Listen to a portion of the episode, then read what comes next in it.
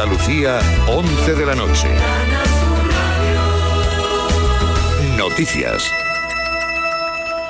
Empiezan a correr los tiempos parlamentarios para la segunda moción de censura que Vox ha presentado contra Pedro Sánchez en su entrada en el registro del Congreso. Santiago Abascal ha expresado su deseo de que se debata antes de abril porque da por descontado que el debate provocará un adelanto electoral que tiene que hacer coincidir con las municipales del 28 de mayo. La moción será contra Pedro Sánchez, pero los reproches parecen tener otro destino Estoy seguro de que Vox ha cometido muchos errores durante estos cuatro años, pero nadie podrá decir que Vox ha permanecido de brazos cruzados, silbando.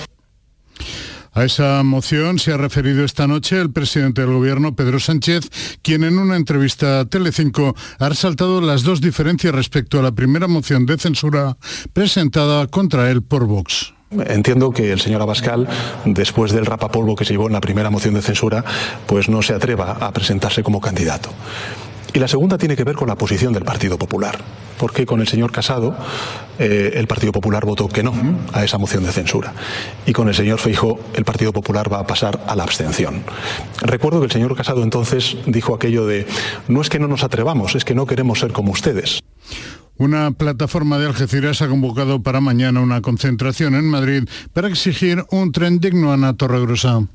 La plataforma Andalucía Bay 20.30 se va a concentrar ante el Congreso. Exigen inversiones para una línea de tren con más de un siglo de antigüedad. Juan María de la Cuesta, portavoz de la plataforma. Tenemos un ferrocarril que nos hicieron los ingleses, que terminó el 28 de noviembre del año 1892, que llevamos 130 años y cuatro meses con este tren que no nos ha hecho ni siquiera el gobierno de España, un ferrocarril que es de simple vía, que es de gasoil, que va contaminando Insisten en que el tren es primordial para el desarrollo del puerto de Algeciras y para impulsar el crecimiento de todo el campo de Gibraltar. Y los letrados de la Administración de Justicia y el Ministerio se van a dar mañana una nueva oportunidad de negociar tras un mes de huelga. La reunión de esta tarde ha terminado sin avances y según el comité, sin acercar posturas. Luis Toribio. Sin ningún avance.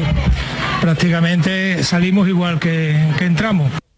El Ministerio se ha comprometido a estudiar la contraoferta presentada por los letrados. Este mes eh, de huelga se han suspendido más de 220.000 juicios y hay bloqueados 800 millones de euros en cuentas judiciales. Y abríguense porque va a continuar el frío en las próximas horas.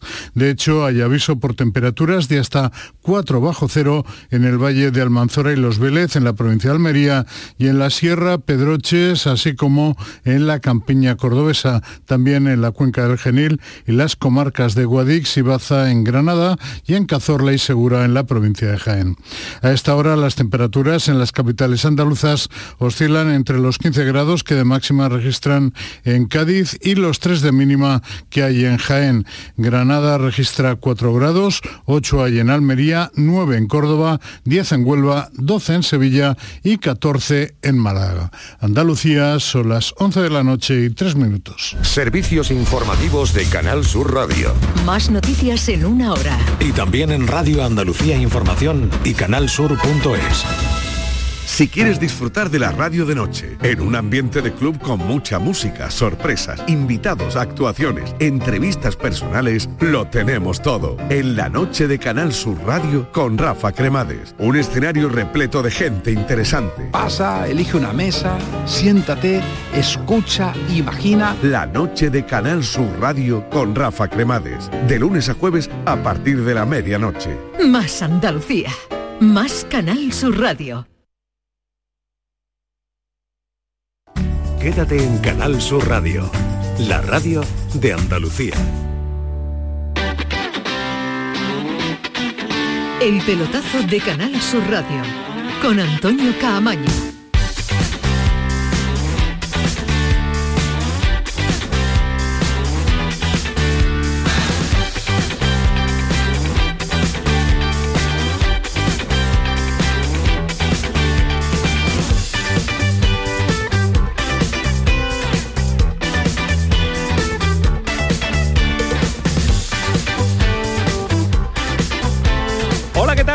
Sintonía de Canal Sur Radio, sintonía del pelotazo. Bueno, acaba de terminar la jornada de liga en primera y segunda división. Quedaba un partido, ya lo saben, habitual de todos los lunes, dejar uno ahí descolgado, tanto en primera como en segunda división. Eh, nos veníamos al estudio con los partidos ya terminados. Victoria del Villarreal le ha dado la vuelta porque se adelantaba el Getafe 2-1 eh, y si el Villarreal no hubiera ganado ya empezarían allí en la cerámica a murmurar sobre el futuro de Quique ese tiempo que con la plantilla que tiene, que ver la que me está formando Fali Pineda, ¿eh?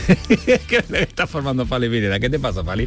Ahora, ahora, tú tranquilízate, tranquilízate, porque me tienes Adolfo de los nervios. No me ponga Adolfo nervioso porque si no, ahora, ahora nos ponemos los cascos. No a corta distancia, lo bueno, el Getafe con eh, los equipos que están en la pelea, sobre todo los andaluces, porque tenemos a tres andaluces con el lío de los 25 puntos, Sevilla, Cádiz y Almería, los tres fuera del descenso sería lo normal. Y un triunfo para el Cádiz y para el Almería no lo es para el Sevilla en esa clasificación. Pero lo que nos preocupaba también era la jornada de hoy porque teníamos un duelo andaluz, ha ido el empate a cero hasta el tiempo casi reglamentario, pero ha ganado el Granada 1-0 para el conjunto nazarí en el minuto 90, gol de Sergio Ruiz, mete al conjunto de Paco López, el equipo de Paco López en la pelea por el ascenso directo y lo que más nos preocupa, que deja al Málaga hundido en la clasificación, porque lo deja nada más y nada menos que a 8 de la posible salvación en segunda división del fútbol nacional.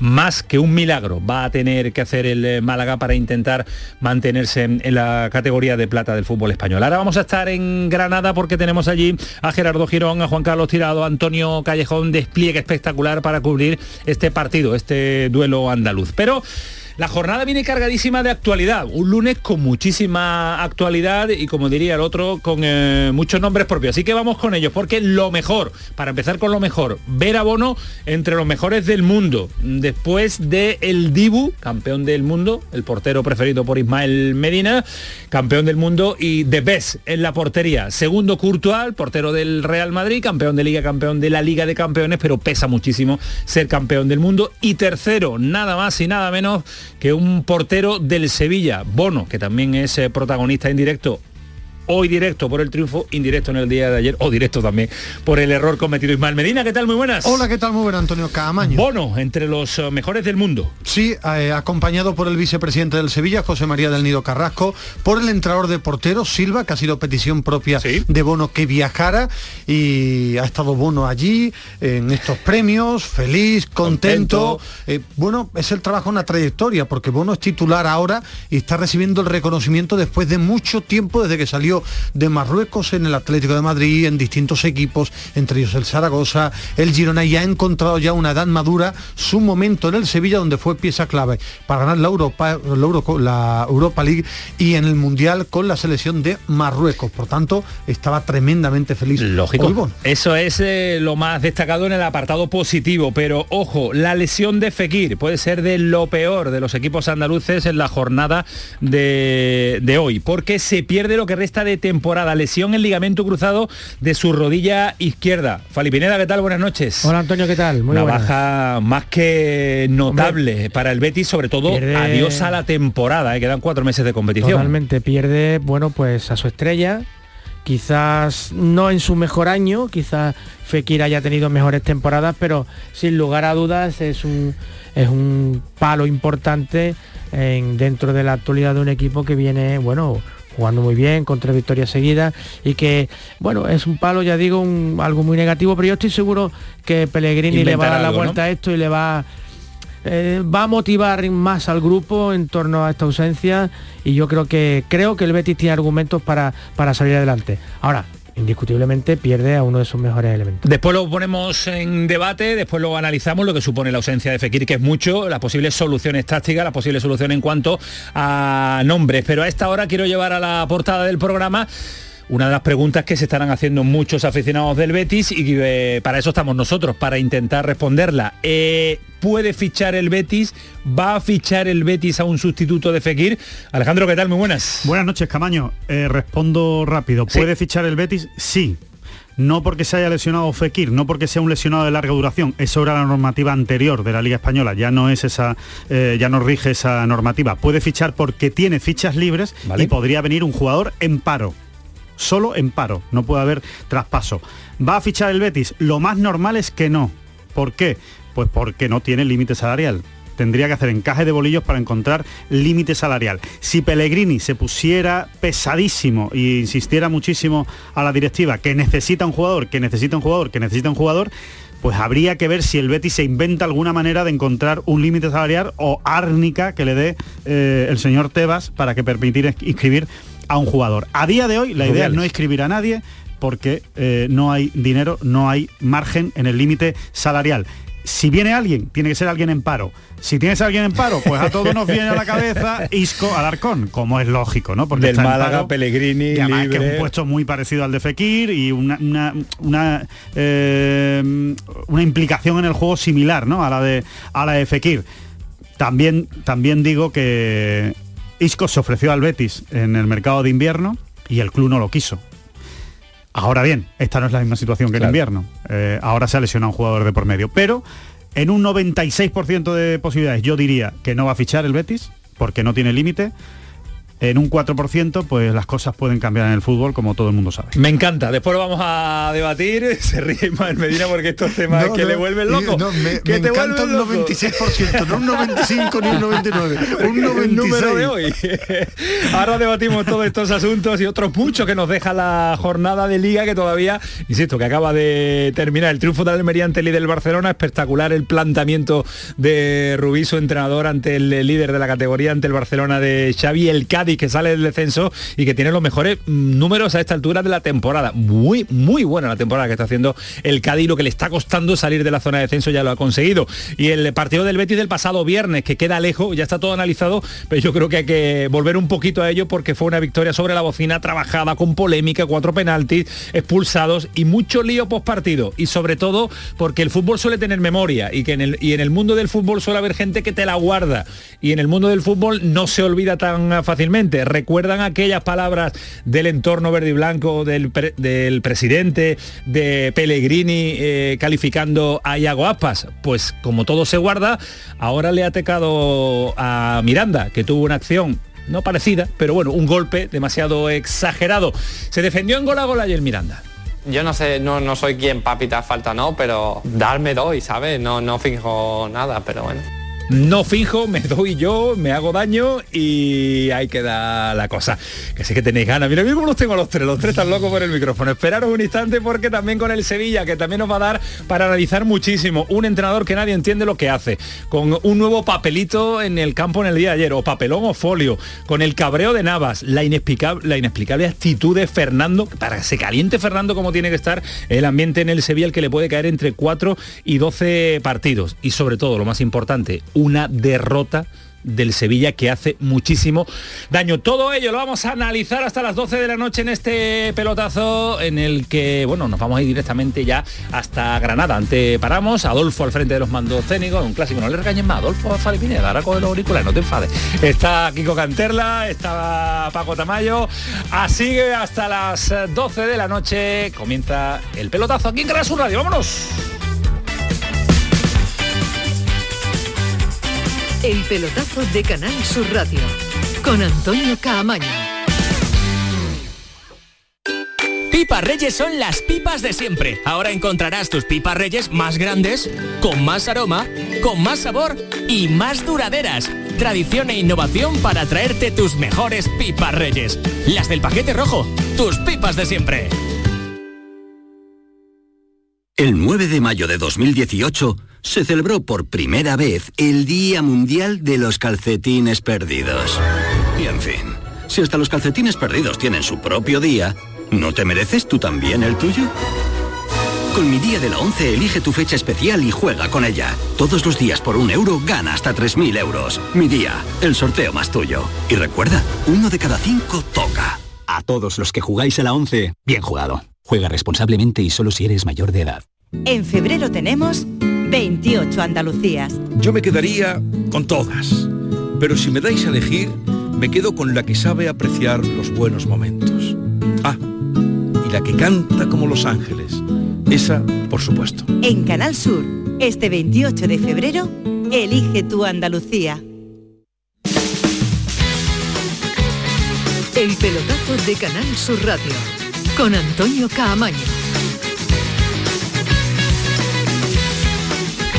11 y 14, vámonos a el partido de andaluz, este duelo andaluz que lo sacaron de la jornada habitual del fin de semana, pero es verdad que mañana es festivo, otro día de Andalucía y la entrada así lo ha manifestado en el día de hoy, con mucho desplazamiento de aficionados del Málaga también, alguno incluso que madrugó, bueno, no durmió desde las 5 de la mañana para sacar esta entrada y al final en un partido muy igualado, en un partido en el que se marchaba directamente al empate sin goles, al empate a cero, pues ha sido en el minuto 90 con el gol de Sergio Ruiz que mete, insisto, lo hemos dicho en la portada, al conjunto nazarí en la pelea por el ascenso directo y que deja muy hundido a el Málaga. Ocho puntos de la salvación. Mira que la victoria ante el Zaragoza del pasado fin de semana nos dejaba con esa puerta. y media abierta. el domingo con el Racing, el equipo que. Con el Racing que le precede, de verdad, ese es el partido a tener en una cuenta. auténtica finalísima. como ese bien ya, diría, ¿eh? bueno, va a tener muchísimas finales de aquí a fin que Todas. finalice la temporada el, el Granada. Vámonos hasta, hasta el Málaga, hasta Granada. Gerardo, ¿qué tal? Buenas noches. ¿Qué tal? Muy buenas, Antonio. partido muy igualado entre dos equipos que, bueno, han estado, no ha sido un partido raro, pero ha sido un partido muy disputado que se, que se queda en Granada los tres puntos por una, una acción individual cuando ya esto se acababa, ¿eh? Sí, decimos que siempre se decide por eh, detalle y lo cierto es que se ha decidido por un detalle, por este de, de Sergio Ruiz. Para el Granada, bueno, es que ha sido el banquillo y toda la afición como si se hubiese ganado la final de la Champions, porque claro, significa ponerte a tres puntos de puestos de, de ascenso directo y bueno, y tiene ahora un rival de los que están metidos ahí arriba, el Burgo, el próximo sábado, así que era crucial. Por ese detalle individual, porque hoy no estaban encontrando con facilidad el, el camino al gol, ni, ni Beyman, ni, ni Uzuni, ni otra, ni otra gente que estaba ahí delante y ha tenido que llegar pues por esa acción en la que el Málaga, pues eh, bueno, parece que había arriesgado dejando un poquito ahí de pasillo en ese lateral derecho y por ahí ha entrado Neva a Uzuni a, y a Sergio Ruiz. Así que tres puntos desde luego eh, de oro, que aquí el Granada sigue siendo su asignatura pendiente fuera de, casa y ahora pues toca encadenar a domicilio porque así es como podrá evidentemente aspirar a un ascenso directo, ¿no? Sí, es verdad, está haciendo un fortín de feudo propio, que diría el clásico, y ahí también se consolidan los, eh, los ascensos. Eh, Juan Carlos Tirado, ¿qué tal? Buenas noches. Eh, muy buenas noches, estábamos aquí asistiendo Pellicer, ¿no? A la sala de prensa y, y aquí estamos, escuchando al No sé, técnico si, Sergio no sé si ha adelantado algo Pellicere, pero con lo que tú nos contabas el pasado fin de semana con esa victoria ante el Zaragoza, nos habría un poquito esa vía de, de sufrir, pero, pero de, de estar vivo todavía. No sé si le quedan pulsaciones al, al Málaga después de esta derrota sobre la bocina. Eh, bueno, eh, yo creo que la labor y el trabajo de Sergio Pellicer ahora es reconvertir la frustración de, este punto que se ha escapado eh, en, el último minuto de partido, en darle a entender a sus jugadores que, siguen el camino directo y, lo que hay una cosa muy clara, la permanencia del Málaga está en la Rosaleda, en, esos siete partidos que tiene que, que disputar, que son siete finalísimas, la primera la, la del próximo domingo. Ya se sabía que hoy eh, ganar aquí era muy difícil porque no, no podemos obviar que el Granada es el mejor local de todas las competiciones en Europa.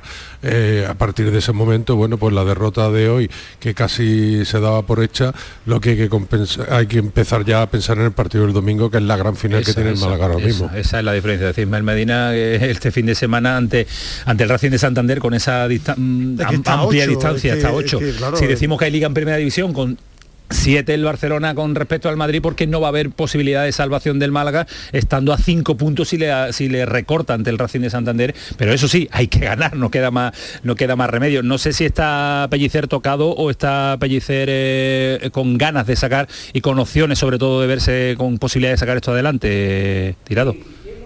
Pues mira, si lo escuchas, lo que está pidiendo es eso, que hay que seguir mejorando. No les penalizan, a nosotros sí, pero insistir, no es cuestión de, de suerte, sino es cuestión de creer más en nosotros mismos y de tener esa confianza y esa personalidad que hoy creo que el equipo lo ha tenido. bueno pues se tira de personalidad y ahora está Juan Carlos Tirado Sergio, de la en directo para, para el pelotazo de Canal Sur.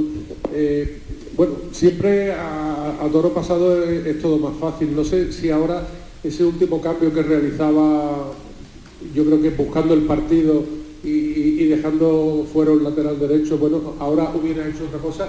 Y otra segunda pregunta es, eh, posiblemente tu labor ahora es reconvertir esta frustración en una creencia de que se pueden hacer cosas grandes porque hoy se le ha plantado cara al mejor local de todas las competiciones de Europa. Primero, Feba me pide el cambio. Eh, la acción no viene por, por un error de que tienes un punto o tienes un defensa más, viene una acción que estamos atacando, ¿de acuerdo? En campo, en campo rival y luego, eh, el tema de la transición. Eh, nosotros tenemos que dar mensajes, eh, mensajes de, de, querer ir a por el partido, pero el partido simplemente estaba en una situación en la cual podíamos apretar con dos puntos. Yo creo que está claro que el otro día sale el cambio Rubén, sale bien, pero no, no, no, va, no va a perseguir por el, tema, por el tema del cambio. Y lo que dices, bien, Juan Carlos, el tema de la frustración, pues eso, saber gestionarla es el mayor motivador. Pasa que esa frustración vale doble y triple. Entonces hay que buscar motivar, gestionarlo de la mejor manera posible, porque al final encontrar ahora mismo motivar, no puedes motivar, es una cuestión de ahora de, agachar la cabeza, de ponerse a trabajar y como digo, en esa frustración intentar sobre todo que encontrar los estímulos para amplificar el talento que, tiene, que, que, tenemos, pero que realmente pues, durante toda la temporada nos está dando. Entonces, eh, unir esa intensidad, ese trabajo colectivo con el talento que tenemos, pues tenemos que hacer esa mezcla y conceder y cometer menos errores.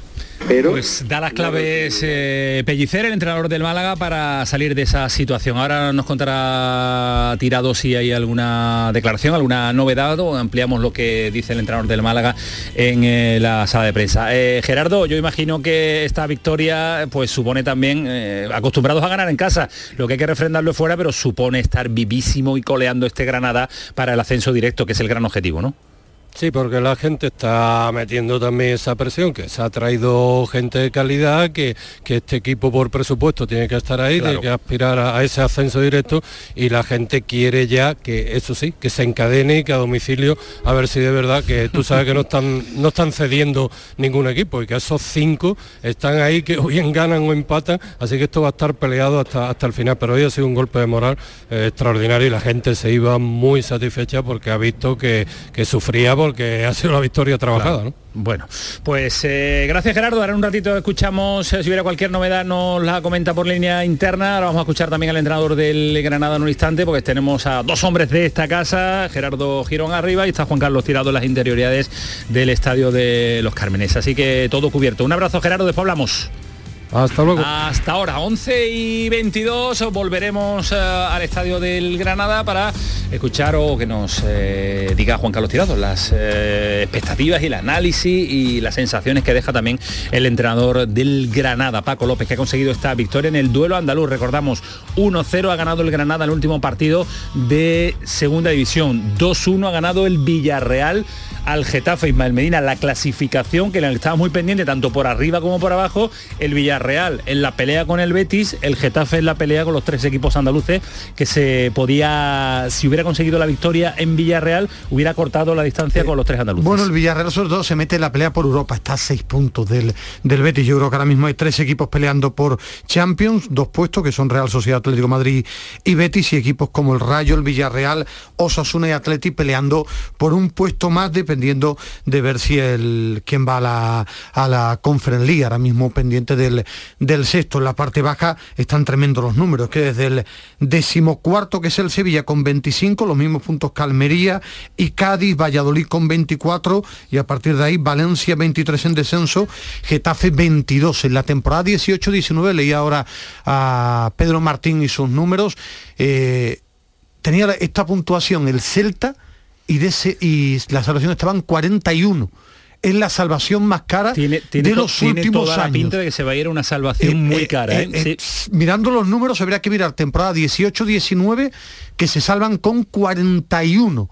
Y la puntuación ahora mismo es que va a estar por ahí, entre 40 y 41, la salvación más cara de los últimos años.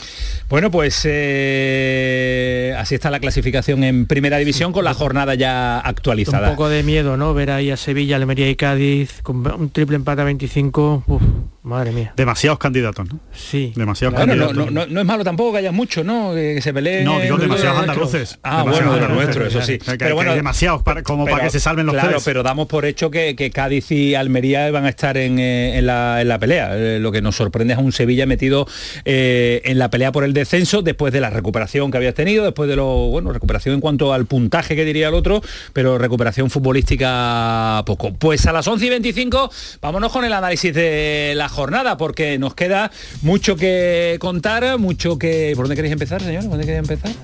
Hay muchos temas, ¿eh? Muchos hay temas, ¿eh? muchísimo, hay muchísimo. temas. Vamos con el, con, con el, el único que no ha ganado este fin de semana, que ha sido el Sevilla. Vámonos con el Sevilla. Venga. Vale, Hay mucho que comentar, Hay muchísimo muchísimo, que que comentar. Tengo que muchas anotaciones. Y, ¿eh? momento Eh, mira, mira, igual que delicado de nuevo en el dentro del Sevilla existe preocupación, una enorme preocupación. Bueno, a mí no me sorprende que el equipo esté peleando por el descenso, porque yo tengo claro, o tenía claro que va a luchar por el descenso hasta el final. Pero dentro del Sevilla sí hay, esto es información, no hay opinión, hay preocupación por la derrota y también mucha preocupación interna por los cambios de San Paoli, por lo de Fernando, por el papelito. Momento delicado dentro del Sevilla después de la derrota ayer en el Sánchez. Es que vuelve, después de una relativa tranquilidad, vuelve el nervio. A la- a- a- a una- ante una derrota vuelve un, un- un extremismo desmesurado, diría yo, de, de- de- de las, sensaciones. las ¿no? señales y las sensaciones que transmite el equipo. Eh, las formas son importantes. Puedes perder un partido de fútbol en primera división, claro que sí. Pero como pierde el Sevilla, en ese grado de enloquecimiento, eh, en ese grado de, de- de- en un estado de nervios tan, tan Pero el Sevilla pierde por eso. Yo creo que es parte muy importante de eso. Creo que parte y, y confluirían también, bueno, a muchos aspectos tácticos en las decisiones que está tomando el entrenador y eh, eh, el Sevilla escogió un perfil de entrenador, el de un agitador. Y un agitador como San Paoli ha demostrado, para- bajo mi humilde punto de vista, que sacó esa motivación durante un tiempo que le vino bien al Sevilla y que su crédito está completamente agotado. Pero también eh, una de las quejas que había en el entorno de Lopetegui Alejandro era que eh, transmitía demasiada ansiedad también al equipo, el nervio, lo que se vivía, y no ha cambiado nada en ese respecto San Paoli con, con Lopetegui. ¿Sí ha cambiado algo? ¿No ha cambiado na- nada? A mí ahora mismo eh, realmente me sorprendería muchísimo que San Paoli acabe la temporada. Muchísimo, me sorprendería muchísimo porque creo que lo que se vio ayer eh, es muy gordo, ¿eh? es muy grave lo que se vio ayer en el campo de fútbol. ¿no? ¿Qué Yo- se vio ayer? Bueno, la reacción de Acuña con el papelito. ¿Es lo más destacado para ti? Para mí es lo que lo de- define el partido y, define la situación del vestuario y Jesús con el entrenador. y Fernando. Pero para mí, lo que define la situación del vestuario con el entrenador es que uno de sus pesos pesados, si no el mayor peso pesado, para mí desde luego es el jugador más importante de la plantilla del Sevilla a nivel de rendimiento y de lo que puede llegar a ofrecer con todas sus cosas, es Acuña. Que Acuña coja el papel, le haga un, un burruño, lo tira al suelo como diciendo, Ya señores, está- ya está vamos de a dejarnos de pamplina, ya tonterías. está bien de vamos a dejarnos de tonterías y vamos a jugar al fútbol. Aparte de que, por supuesto, lo que me está reflejando San Paoli es una improvisación tremenda. Porque si tú tienes las cosas entrenadas, no tienes que ponerlas en un papelito. Tú simplemente le dices a los jugadores, mira que a partir de ahora vamos a jugar como jugamos el martes en el entrenamiento que os dije, si ocurría esto, esto y esto. Pues vamos a jugar así, así y así. No hace falta que tú le des un papelito para que lo entiendan los jugadores. Lo que hay que hacer es trabajarlo durante la semana, no improvisarlo en el partido. Porque- y esa es la sensación Porque que da todo San es una Paoli. pose, Alejandro. Porque San Paoli es una pose, es un agitador. Y detrás, detrás no creo yo que existe la figura del entrenador que en estos momentos necesita el Sevilla.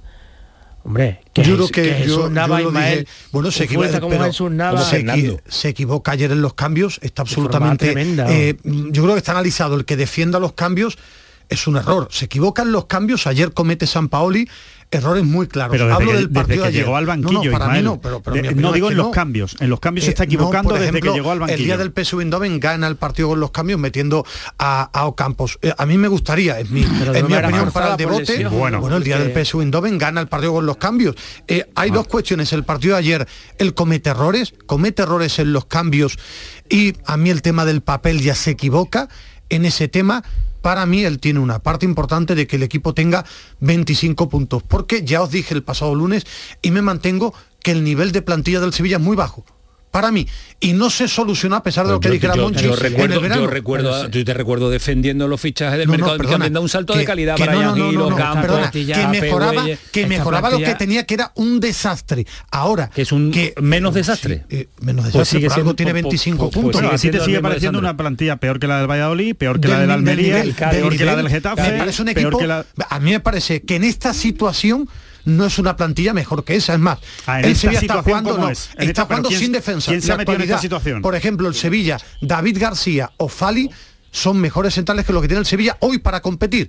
En mi opinión, como en mi opinión, lo defiendo. Ya, ya está, Se y te quedas está- ahí. No, bueno, o- defensivamente... O, delan- o delanteros también son mejores los del Cádiz y los del Valladolid. Creo que en el cómputo global un- no, precisamente es que donde está defensivamente asolada, bueno, uno, uno, uno, está si asolado no, el no Sevilla por las bajas. yo, Pues yo claro. te digo, claro, bueno, es que eh, como que asolado. Eh, Requi se sabía que se podía lesionar, Marcao vino lesionado, ha habido una mala planificación. Entonces, San Paoli se equivoca ayer totalmente. Ayer y en algo No que él tiene la obligación No de... solo ayer. Para mí sí. Pero, pero hay una Para cuestión, sí. una cuestión que yo os planteo, ante las ausencias que tiene el Sevilla, un, un- un equipo que no tiene centrales, porque insiste en jugar con tres centrales?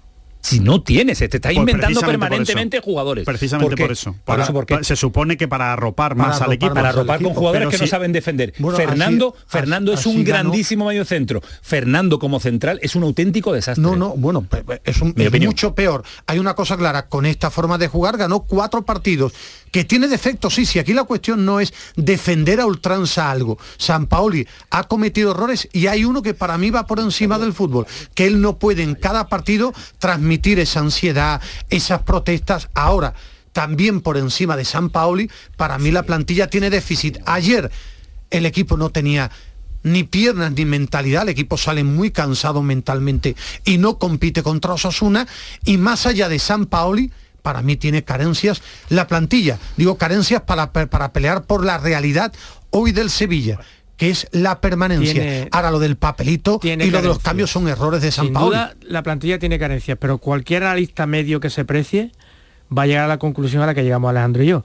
Esta no es una plantilla para bajar a Yo estoy de segunda acuerdo. división. Bueno, pues lle- lleva toda la temporada con todos dos ver- entrenadores pero no abajo. es, que es verdad, Bueno, que es verdad que, no- hay que no lo es plantillas, por que es nombre. verdad que ha habido plantillas muy buenas del Atlético Ahora, de o sea, Madrid, ¿el- del el Atlético de Madrid tenía Sevilla, plantilla para bajar a segunda no. división? Pero si No. Y bajó, o sea, nadie dice que el Sevilla no pueda bajar. Lo no, que si decimos es que no tiene plantilla para bajar. Bueno, yo, yo te digo a ti Es que, una plantilla media con un mal entrenador se va a segunda. Hombre, claro que sí, claro que sí. Y se da la circunstancia. Es, una plantilla media con un mal entrenador. Con un mal entrenador, a mí en no este me parece un momento. mal entrenador San. Decisiones. De mal entrenador. A mí no me lo parece. Con un mal entrenador y más cosas. No solo el mal entrenador, es verdad que la situación que rodea al club, que si del nido, que claro, si la presidencia, que la si qué va a pasar. planificación de todo. Por supuesto, la planificación entra dentro de la plantilla, es obvio, o sea, que, que está dentro de todo eso, pero que no es solo el entrenador, es también toda la situación que hay alrededor del equipo, que, que- que- que genera alrededor del club, que genera una incertidumbre alrededor del equipo que ayuda a, este desbarajuste, pero que el entrenador es el principal responsable de sacar rendimiento a estos jugadores para sumar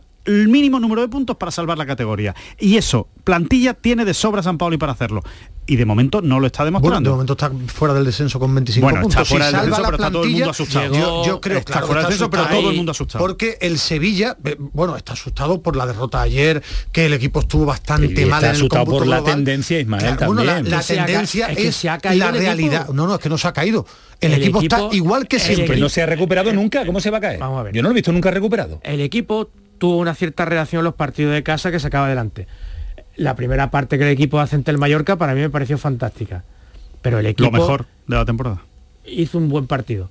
El equipo se ha vuelto a caer de forma completa. En el No partido emite de ayer, Pero, ¿no? pero Fali, señales- pero no estoy de acuerdo contigo, que un, un, un cu- 45 minutos de un pico no, No, te dan como una, no es una referencia Sí, como una para decir que el equipo se ha Eh, recuperado. cinco triunfos consecutivos. Sí, de aquella claro. forma, claro. Bueno, sí. que Bueno. lo- los puntos pone 25. Que sí, que es y una el Cádiz, y el Cádiz también, Claro, 25, y, el Almería, 25, claro, Ismael, claro, ¿verdad? eh, no los rivales y no- del Sevilla a día de hoy. Y no solo eso, parecía que estaba recuperando algunos jugadores que estaban absolutamente muertos. Parecía que Rakitic estaba subiendo su nivel, que lo subió en esos partidos. En creo que es innegable que ha subido su nivel y que ahora mismo es un delantero eh, de garantías, que te está metiendo goles. Eh, Badé era un central que estaba dando un rendimiento interesante, Bono en su línea. O sea, yo creo que había jugadores que habían subido su nivel. Creo que el entrenador los ha vuelto locos. Esa es mi percepción. Creo que el entrenador, con tanto cambio y con tanto desbarajuste después de en los segundos tiempos, eh, los papelitos, los está volviendo locos a los jugadores. Cuando había un 11, o creo que hay un 11 en el Sevilla, o 13 o 14 Pues jugadores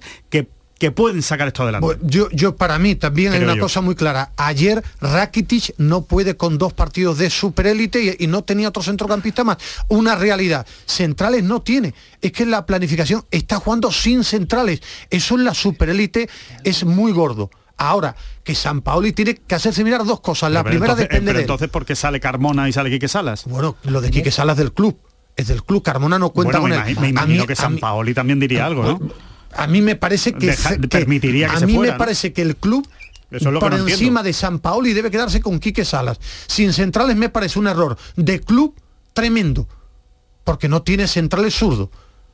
Entonces, yo lo que me refiero es que yo critico los errores de San Paoli tremendo, pero no escondo que con la plantilla que tiene es para mantenerse.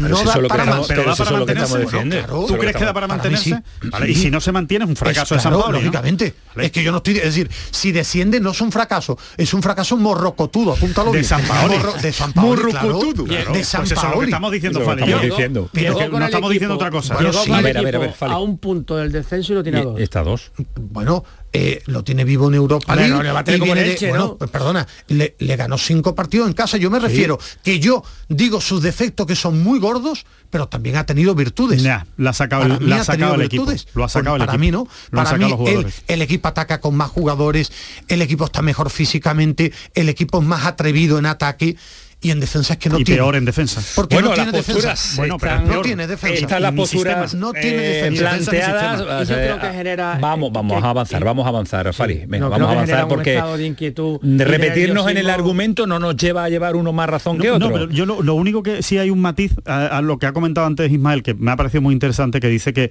cree que se está equivocando San Paoli en, en su manera de agitar desde el banquillo porque está transmitiendo ese nerviosismo. Pues no fiches a San Paoli porque es así. Bueno, no creo que esté sorprendiendo a nadie. cosas, es como. Si tú dices que no se ponga nervioso Marcelino cuando meta un gol. No, es que entonces no, fiches a Marcelino. No, no, eh, no sea radical. Yo me refiero que uno sin perder su personalidad no puedes estar todo el partido protestando al Pero ¿y árbitro. San Paoli no era así antes? Eh, tan radical no lo recuerdo. Y Lo dejamos aquí, perfecto. matizar. En este momento nos vamos de nuevo a Granada porque está Juan Carlos tirado con un protagonista para escuchar eh, declaraciones en vivo a esta hora 11 y 36 en el pelotazo. Dale, tirado.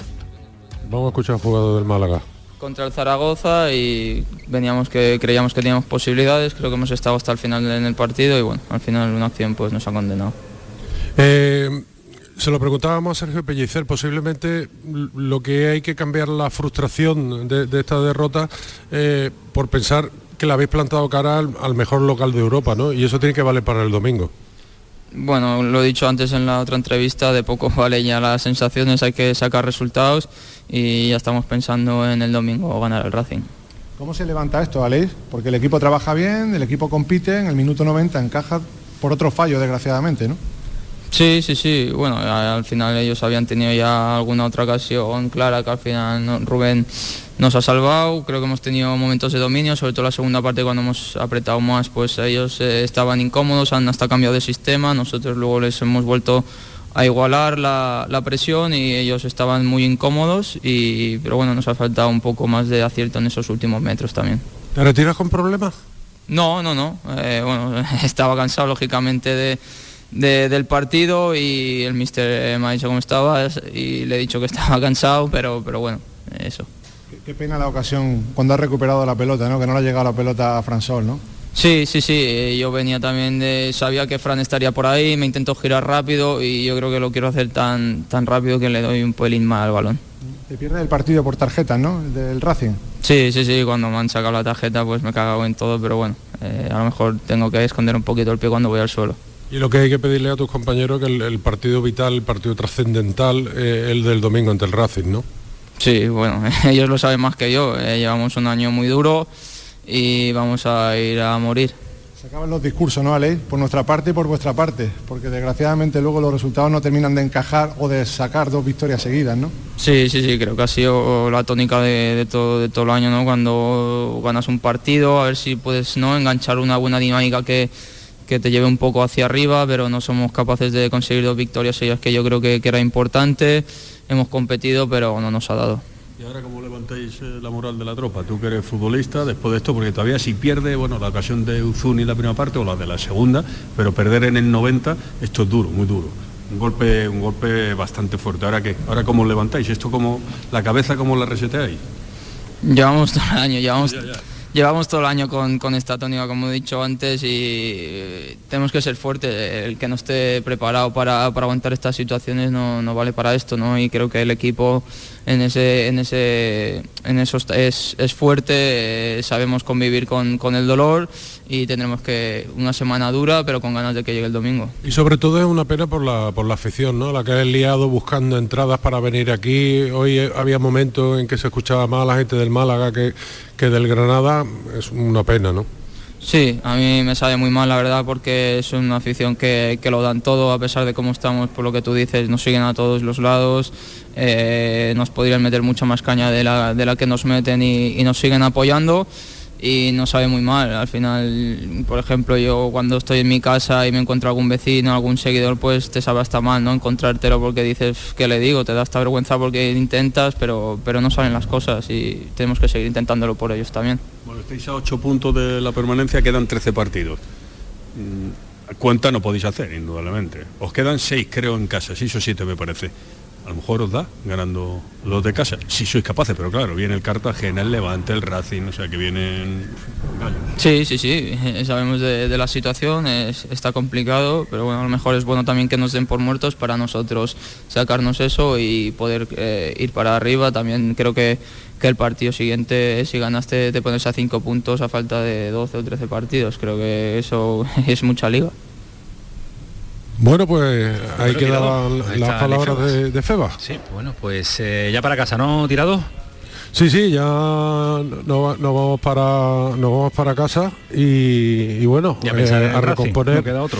Sí, a pensar en el Racing que es una, pero es una, un- ya, eh, si- siempre utilizamos lo- los adjetivos no grandilocuentes en, en el periodismo deportivo, pero es que lo del domingo es una final. Yo yo lo mantengo. Si el Málaga no consigue la victoria Se acabó lo que se a- daba. Pues ante el Racing, se acabó lo que se daba. Ya, ya va a ser completamente imposible. Esperemos que reaccione el Málaga, insisto, en un partido en el que hoy ha estado muy vivo. Hoy sí ha competido a un gran equipo como es el Granada. Gracias, Tirado, un abrazo fuerte, cuídate mucho, buen viaje.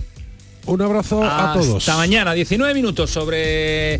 No, no, nos queda para las 12 de la noche para cerrar ya el Sevilla. ¿Se os queda algo? Un titular, Ismael. Bueno, lo de Fernando fue muy grave, error garrafal. ¿De 4 a 12? Sí, claro. Es lo que se prevé. Primero estaba en el banquillo, después los insultos. Habrá que, que esperar al comité y que no hay ninguna explicación de la tensión de los jugadores y los nervios. Error garrafal de Fernando. Para ti, Equi- equipo en, en descomposición, espero que Monchi, ya que no ha podido fichar a muchos jugadores, esté ya trazando un plan para buscar un nuevo entrenador. Coincide con lo que decía Alejandro hace un instante de tercer entrenador cerquita. Yo creo que sí, yo creo que es la solución del Sevilla pasa por... Yo creo que San Pauli no saca esto adelante. Es la sensación que tengo, sobre todo por la reacción con el tema del papelito y por quedar con algo positivo. Vaya golazo metió en el City. Tanta crítica como se ha llevado, ha metido un, metió un golazo. Auténtico golazo el que marcó en City y vaya los paradones también. Bueno, el paradón, un paradón de Bono también tremendo y espectacular Vaya y otra también. cantada después. Hizo, Eh, hizo el Superman. 11 y 42 el pelotazo, cerrado el debate en torno al Sevilla, calentito y eh, agárrense porque lo que viene también eh, es para analizarlo en profundidad. Betis, Cádiz, Almería, la tranquilidad llega ahora al pelotazo. Vámonos que nos vamos. El pelotazo de Canal Sur Radio con Antonio Caamaño.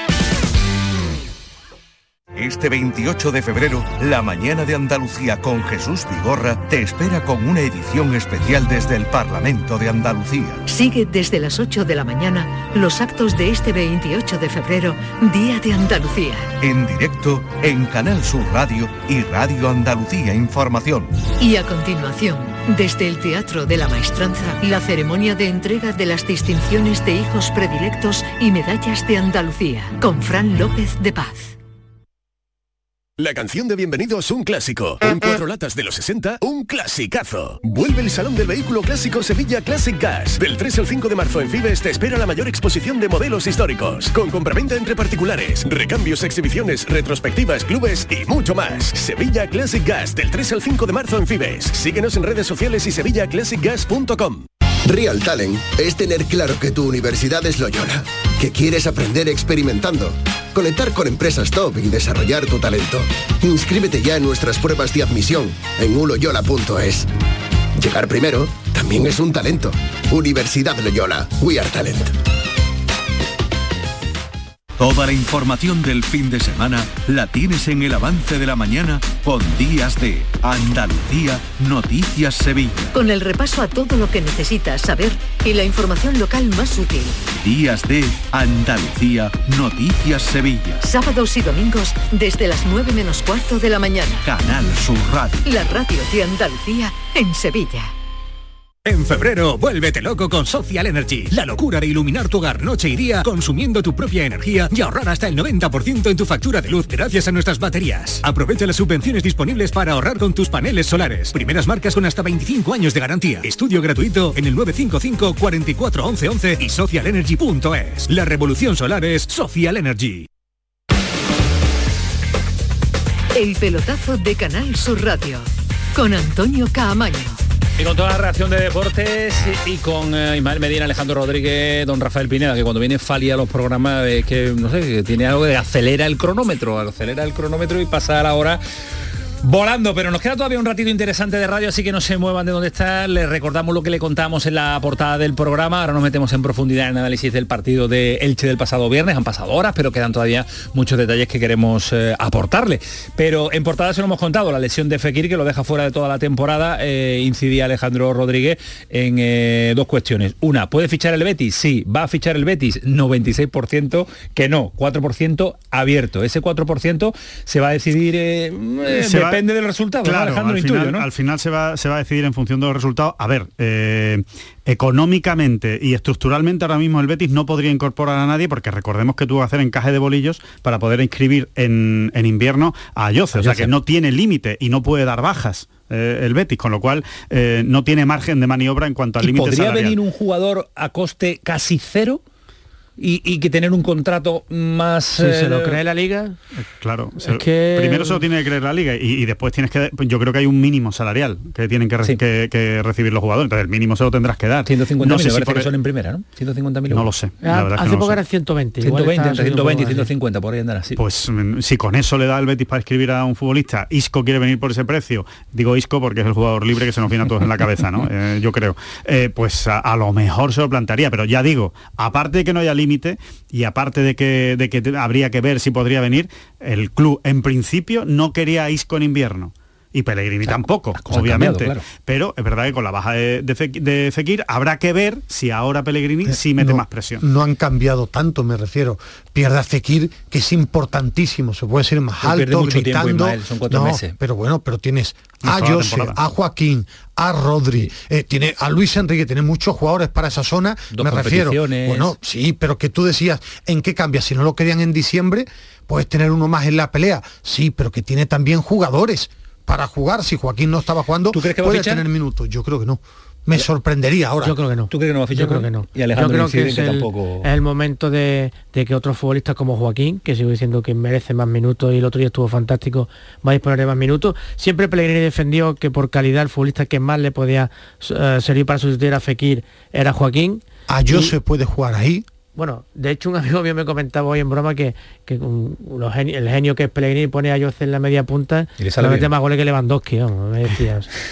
se ha venido arriba, se ha venido arriba también. ¿Qué jugadores tienes? Tienes por banda derecha a Luis Enrique, te puede jugar Ruibal, por dentro te puede jugar a Jose, sí, pero el perfil, Joaquín.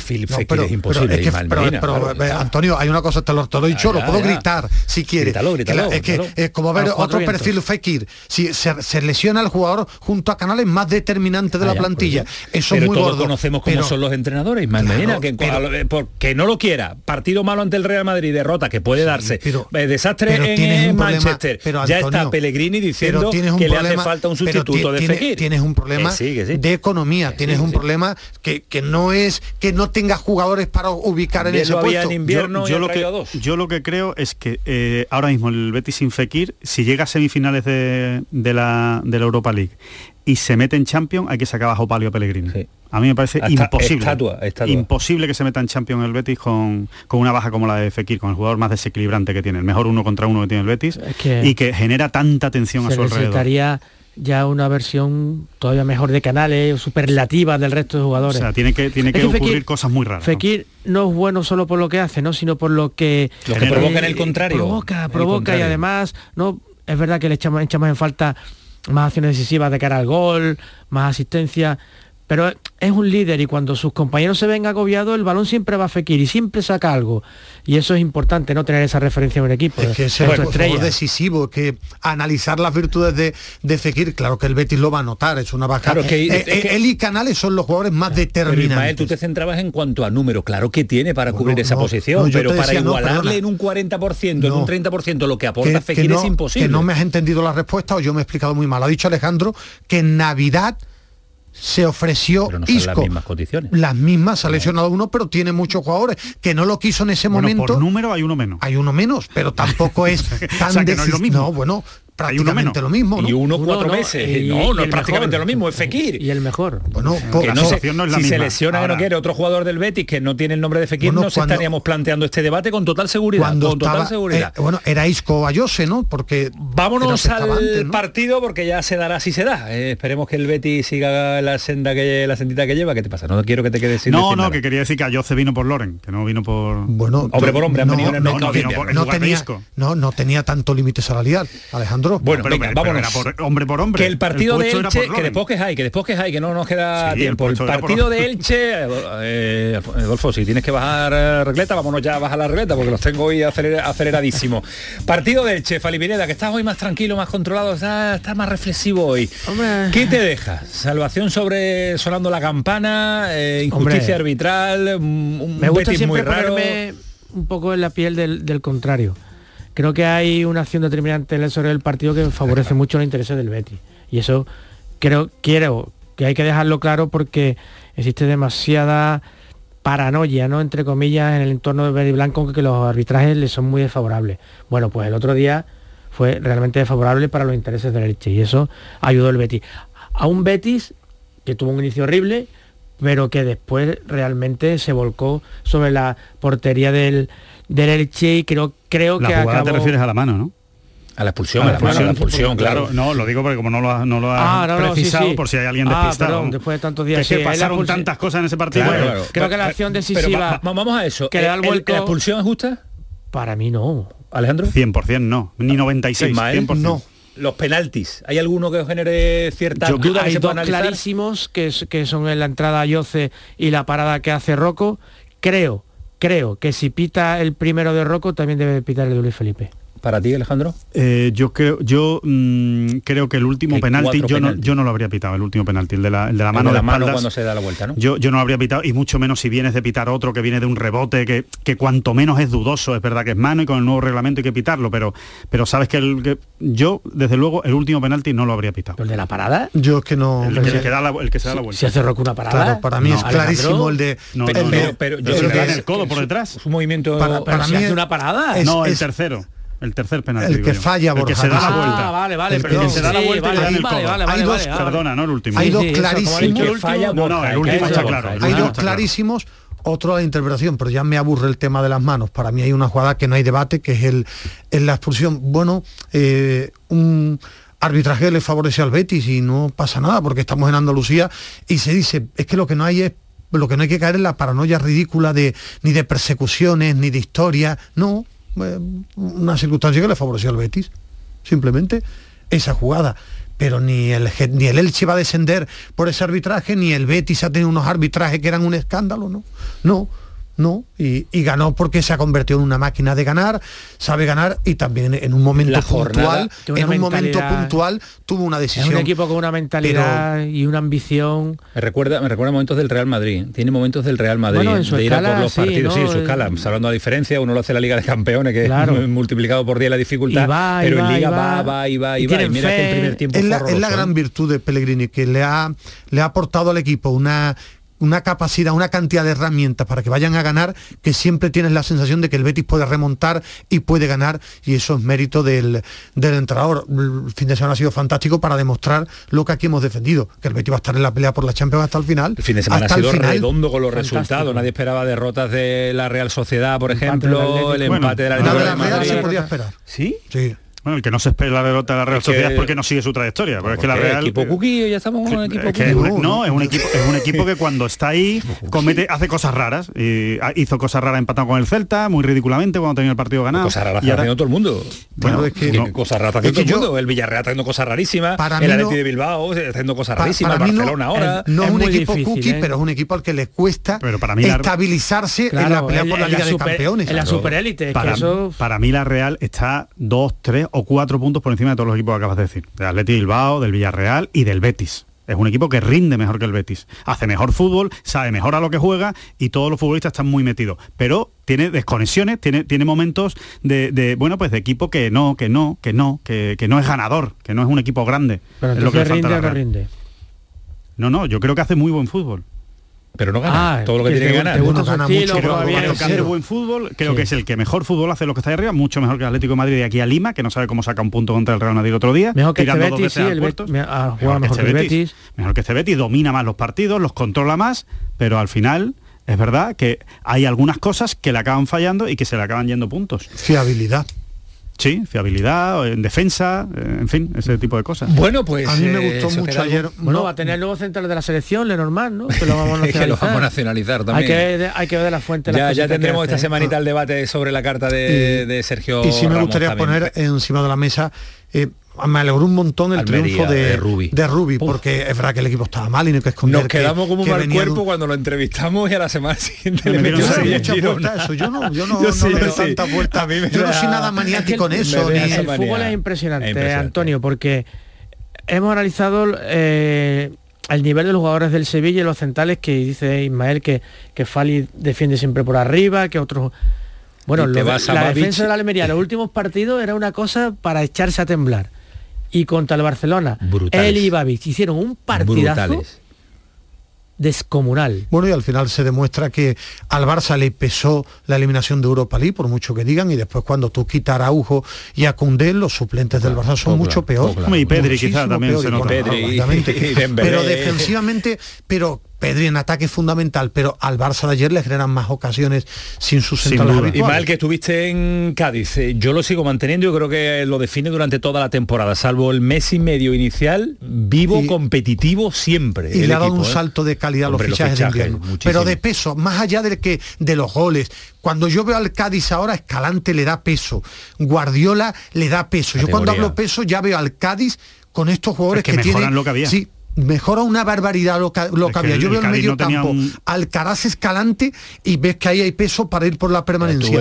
Arriba Guardiola. En Barcelona estuve viendo el partido en directo y te da la sensación de que el equipo compite una barbaridad. Bien plantado, bien trabajado, sabe lo, que hace. Y esto han sido fichajes, no refuerzos, han sido fichajes de calidad.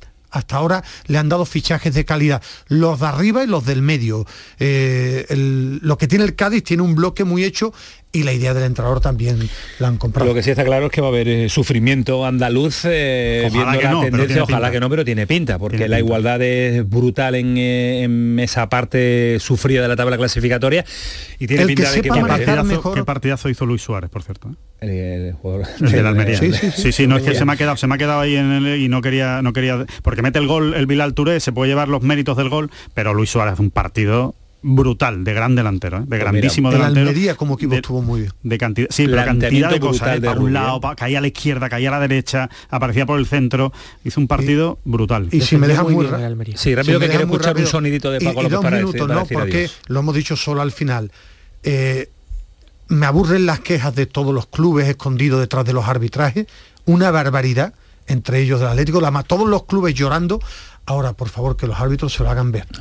Hay un problema arbitral importante. No puede ser Hoy al dato que de los penaltis. 16, no, 16 expulsiones en la Premier, 90 y tantos en España. Hay un problema, ¿eh? Sí, sí, un problema. Y que no miren los árbitros, que no lo digo, lo hemos dicho falta de dos minutos, que no hay persecuciones ridículas. Hay un problema en el arbitraje español. ¿eh? Eh, lo analizaremos, lo analizaremos un día con tranquilidad que van un a venir interesantísimo, dalo, pero, no, no, mete primero si quieres. El, sonido, de Paco. López que resume Más el partido del Granada. Primero decir que es una, una victoria alimentada primero por, por el, gran, gran público que tenemos, la gran afición que tenemos. O sea, que es que en un partido como el de hoy tan trabado, tan difícil, tan complicado, siguen ahí apoyándonos, siguen empujándonos y es una victoria primero por ellos y luego pues una victoria, una victoria de equipo, una victoria de fe, una victoria de creer. Victoria de fe, de creer y de equipo. ¿Qué, ¿Cuál es el? Votación de The Best. ¿Queréis saber lo que ha votado nuestro seleccionador Luis de la Fuente? Adiós. ¿Estáis preparados? ¿Estáis Venga, sentados? venga, ¿Estáis sentados? venga. Aga- agarraros a la silla. El mejor para él, Julián Álvarez. El segundo mejor, Bellingham. Y el tercero mejor, Luca Modric. Y yo ahora me levanto y me voy. y nos vamos a levantar Otro y nos vamos a Vaya cookie. Ha- ha marcado- demasiado fuerte, muchas pesas. Ah, madre mía. Ha marcado un andaluz que le gusta. Venga, venga, venga, En venga. la Liga Italiana, ha habido Liga Italiana, ha marcado un andaluz, Luis Alberto, que dijo Alejandro que era el deseo de Vizcaíno, informó de aquellas negociaciones Eso que parecía todo. que estaba. Estaba que hecho, estaba hecho. No, Estaba no, allí, pero estaba allí, no, no, estaba que en parecía que estaba en las negociaciones. entre Vizcaíno y Luis Alberto. Grande Manolo Vizcaíno, que ayer estuvo en Alejandro. Detective Rodríguez, Adiós Medina. 96%, Vaya Dios. cómo está el lunes. No hay partido para, Nada, nada, para todos los lunes nada. para Ismael Medina. Adiós Alejandro. Adiós. Pues el pelotazo sigue siendo Canal Sur Radio. Adiós.